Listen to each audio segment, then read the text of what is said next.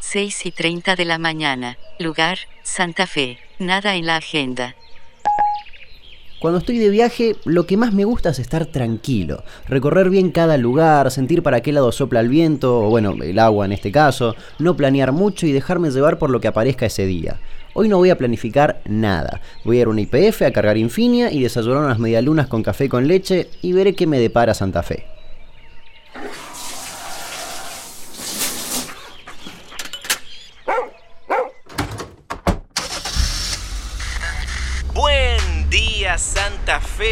Cielo está soleado, la temperatura está ideal, es un magnífico día para visitar Rosario, la ciudad más grande de la provincia. A tan solo 170 kilómetros por autopista hacia el sur, claro, si es que estás en la capital. Un plan perfecto, si no tenés planes para hoy, vamos a empezar la aventura que es este día con una canción hermosa. Qué raro, Minerva. Parece que me hablara a mí. ¿Hay algo más lindo que salir a la ruta? Manejar durante horas mirando cómo el paisaje se transforma y las voces de la radio se confunden con nuestros pensamientos. Para mí, que soy un fanático empedernido de las historias de los pueblos y de su gente, viajar tranquilo, sin apuro, acompañado de mi perra, es el mejor plan. Y más si el viaje me lleva a mi querido Chaco. Una vez alguien me dijo que cuando viajamos por la Argentina viajamos hacia nosotros mismos. Los viajes son los lugares que conocemos, pero también las personas con las que nos cruzamos. Y tanto en las grandes ciudades como en las rutas más desiertas, donde hay una historia, hay una IPF.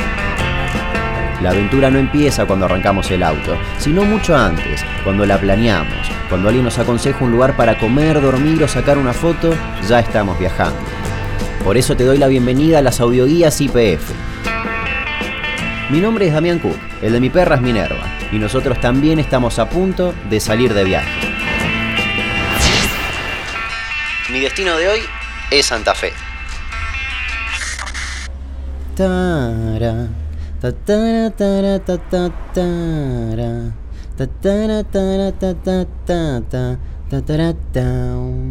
Casi un millón de habitantes y es la tercera ciudad del país.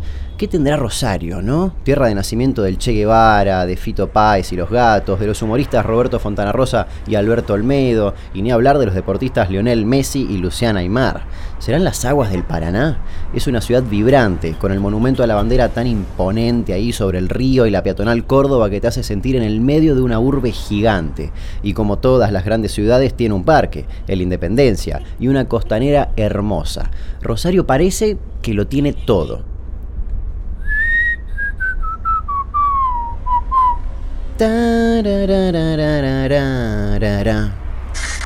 Un día espectacular en Rosario. La temperatura es de 24 grados. Está despejado y la visibilidad es muy buena. Agenden, hoy es la inauguración de una nueva exposición en el Macro, el Museo de Arte Contemporáneo de Rosario, que también dialogará con unas embarcaciones que estarán en el río. No se la pierdan, desde las 17 horas lo pueden ver en la costanera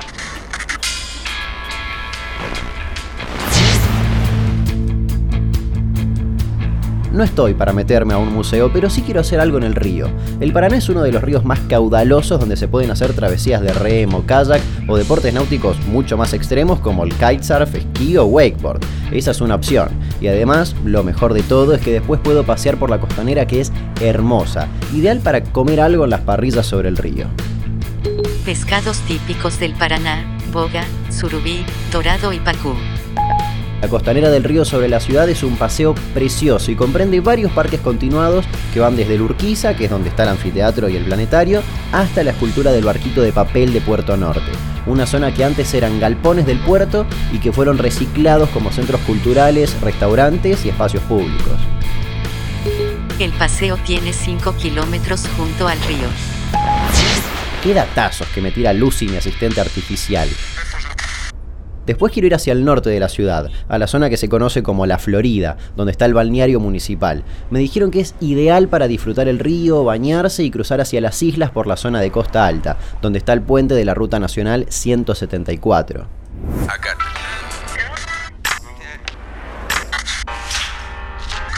cae la tarde en la provincia de Santa Fe.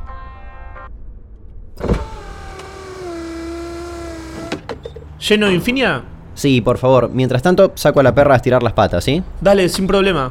Mira, allá hay unos recipientes para que tome agua si quiere. Y vos también podés cargar para el mate en la máquina.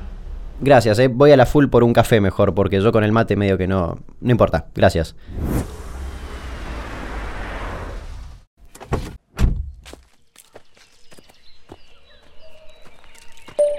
Hola, ¿este es el número de Francisco Vitar? Te saluda Damián Cook. Estoy llegando a Santa Fe Capital después de pasar el día en Rosario. Estoy de viaje por todo el litoral. Quería tomar una cerveza antes de irme a dormir y me contaron que vos sos el escritor local experto en el asunto y que publicaste un libro que se llama Historia Oral de la Cerveza. Así que contame, ¿cómo es que piden ustedes acá un vaso de birra?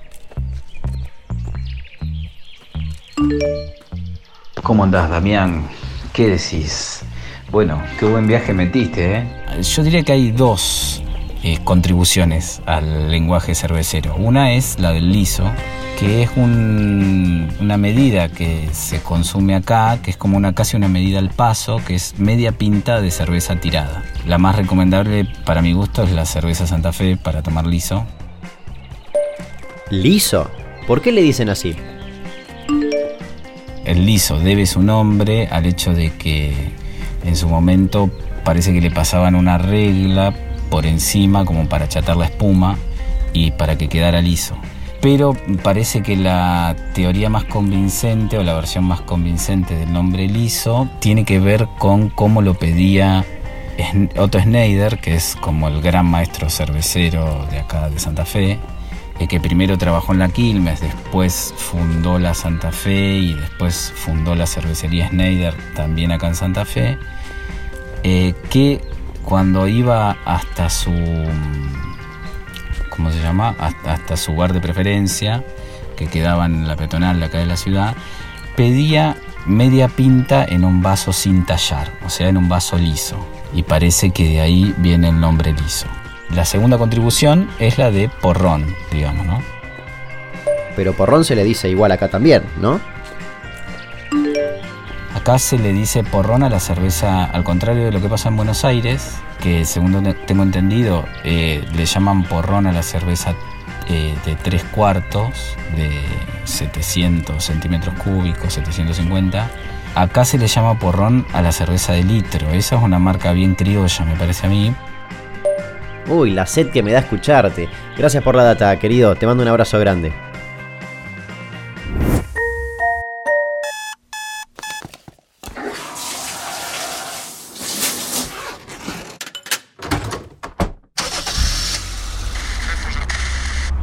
Anoche ya vi algo de la ciudad de Santa Fe capital, pero hoy quiero caminarla de día.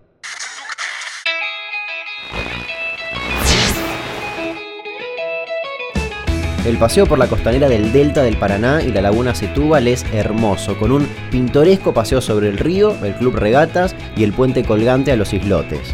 Además, quiero ir al Museo de la Cerveza y al Paseo de la Cervecería Santa Fe, donde hay un cervezoducto de 850 metros de cañería que unen los tanques de cerveza en la planta con las choperas del patio de la Cervecería Santa Fe. Como me dijo Francisco Vitar anoche, la cerveza típica santafesina es la dorada pampeana, rubia, de cebada y lúpula nacionales y baja graduación alcohólica. En Santa Fe, durante el verano, se llegan a producir un millón de litros por día. Además, Santa Fe es la única región con consumo de barriles en el hogar. Gracias, Lucy, mi robotita, por todos estos datos. Si hablamos de comida, la gran pasión local son los pescados de río surubí, boga, mandubí, manguruyú, dorado, pacú y el sábalo o chupabarros, que prácticamente solo los santafesinos o los sabaleros comen. Lo ponen sobre hojas de papel de diario y todos pinchan su tenedor para comer juntos de ahí. Fritos, a la parrilla, en cacerola, al horno, el pescado sale como la cerveza.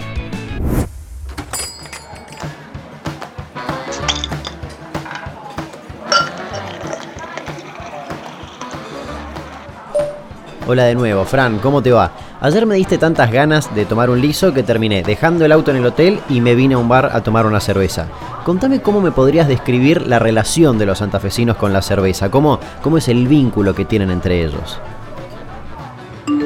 Bueno, efectivamente el vínculo entre la cerveza y la gente de Santa Fe, como diría Joyce, los santafesinos es muy fuerte. De hecho, se dice que el promedio de consumo de la cerveza acá en Santa Fe por habitante per cápita, como le dicen, eh, duplica la media nacional, lo que de todas maneras no significa alcanzar la media europea, que está dos veces por encima, o sea, es el doble de la media santafesina. Lo que de todas maneras son valores muy altos. Acá en Santa Fe siempre hay una cerveza a mano. Escribiste muchos libros, pero hay uno en específico que se llama Historia Oral de la Cerveza y es sobre tu ciudad y su bebida. Así que claramente tengo que hacerte esta pregunta casi obligada. ¿Por qué te gusta tanto la cerveza Santa Fe? De hecho, la cerveza que se produce acá en Santa Fe es una cerveza con cuerpo, pero muy suave, digamos, ¿no? Finamente gasificada. Entonces, pasa, pasa rápido, pasa fácil es refrescante, se puede beber sin problemas y además, bueno, por supuesto devuelve como esa especie de chispa, que es lo que a todos nos gusta de beber cerveza también, ¿no?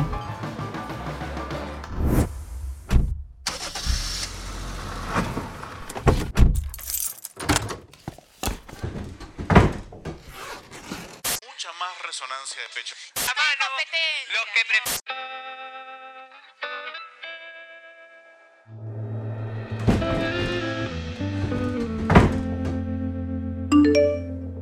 Hola Damián, buenos días. Me enteré que andás por Santa Fe. Mi nombre es Lorena Ruña y trabajo en la Secretaría de Turismo de la provincia de Santa Fe desde hace más o menos 15 años. Escribime si querés que te cuente y que te guíe en tu paseo por nuestra provincia. Genia, Lorena, gracias por escribirme. Quería hablar con alguien de turismo de la provincia para que me contara sobre las dos ciudades de la provincia, Santa Fe y Rosario, que son muy distintas, pero ambas tienen mucho que brindarle a los visitantes. ¿Cómo las describirías? ¿Qué tiene cada una y qué cosas tengo que visitar sí o sí? Como decías, las dos ciudades, tanto Santa Fe como Rosario, son muy distintas y sí tienen mucho que brindar. Santa Fe, que tiene de imperdible, bueno, eh, la cuna de la Constitución y el Museo de la Constitución, el Paseo de los Jesuitas, eh, el paseo por la costanera, las dos costaneras, una enfrente de la otra, unidas por el puente colgante y la cordialidad de la gente. Rosario, no puedes perderte, el Monumento a la Bandera, es cita ineludible, tenés el circuito de Messi, el nuevo acuario que está hermoso del río Paraná. ¿Y cuáles son tus lugares preferidos de la provincia? Mis lugares preferidos de la provincia en realidad no son lugares, es la gente, el encuentro con la gente en cada uno de esos lugares que lo hace especial. Por ejemplo, la probar y conversar en Esperanza sobre la torta alemana, conocer las raíces judías en Moisés Ville, degustando los niches de papa, pasear en caballo, campo abierto o visitar los museos tradicionales de la localidad de Ramona. Eh, sorprenderte con o dejar colgado a alguien con el saludo de los dos besos en el norte santafesino, ver los flamencos rosados en la laguna Melincué o ahora también en otras lagunas de la provincia. Gracias, Lorena. Voy a hacer el circuito Messi que seguro me encuentro alguna historia para mi canal de YouTube. Muchas gracias.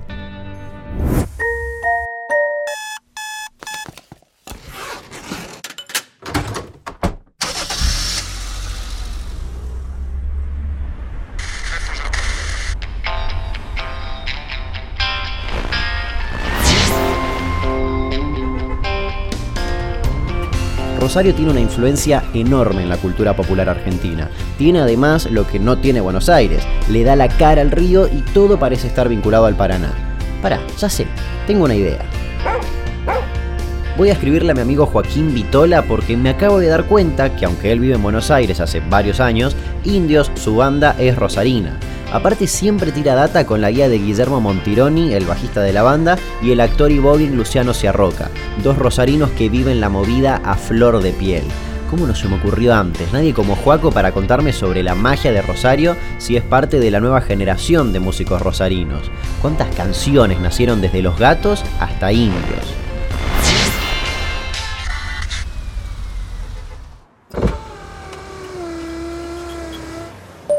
Hola Juaco, ¿cómo estás? Vos sabés que estoy por tu ciudad y quiero la visión de un local, así que contame, ¿qué tiene de especial la movida cultural de Rosario? Hola Damián, ¿cómo estás? ¿Qué tiene de especial la movida cultural en Rosario? Tiene esto de como una... Creo que estos últimos años ganó mucho en colectividad, en, agruparse, este, los distintos movimientos artísticos. Te puedo nombrar al Movimiento Unión Group, que es uno de música, eh, que por ejemplo eso, es una banda de bandas, como dice su Instagram. Así que hay esta cosa en Rosario que, me parece que, conglomera lo mejor de, de, las ciudades, que es este, que sea grande pero no tan grande en el sentido que puede generar comunidad. Y si tuvieras que elegir tres lugares favoritos, para pasear, para comer y para tomar algo, ¿cuáles serían? A mí me encanta la idea de, del flaner, del, que es una figura que es el, caminante, el que se sorprende eh, en lo cotidiano, pero también en lo desconocido. Caminar para mí es lo más importante para el momento de conocer una ciudad y encontrarte con lugares que te vibren o no, ¿viste? Pero si hay que elegir algo, creo que Pichincha está bueno, porque es un, es un barrio que está al lado del río y que tiene muchos bares. Y bueno, es cuestión de, ir probando, pero está todo por ahí, ahí eh, por, por el río. Bajada de España es un buen point. ¿Y qué me recomendás hacer o conocer por fuera de los circuitos tradicionales? Cruzar la isla, pasar un fin de semana eh, en el Paraná Viejo, que es como, bueno, está el Paraná y hay como un bracito que sale por atrás eh, espectacular que les recomiendo. Se puede ir y pasar la noche, hay campings. Gracias, genio. Voy a hacerte caso y me voy a dar una vuelta. Damián, una última recomendación antes de que te vayas de la provincia. Date una vuelta por el Parque Arqueológico Santa Fe la Vieja, donde están las ruinas de la ciudad. Sí, Santa Fe antes estaba a casi 80 kilómetros al norte donde está ahora y se mudó más o menos en el año 1660. Anda a darle una vuelta darte un vistazo porque vale la pena. Está en la ciudad de Callastá. Datazo, gracias Lorena. Voy a ir.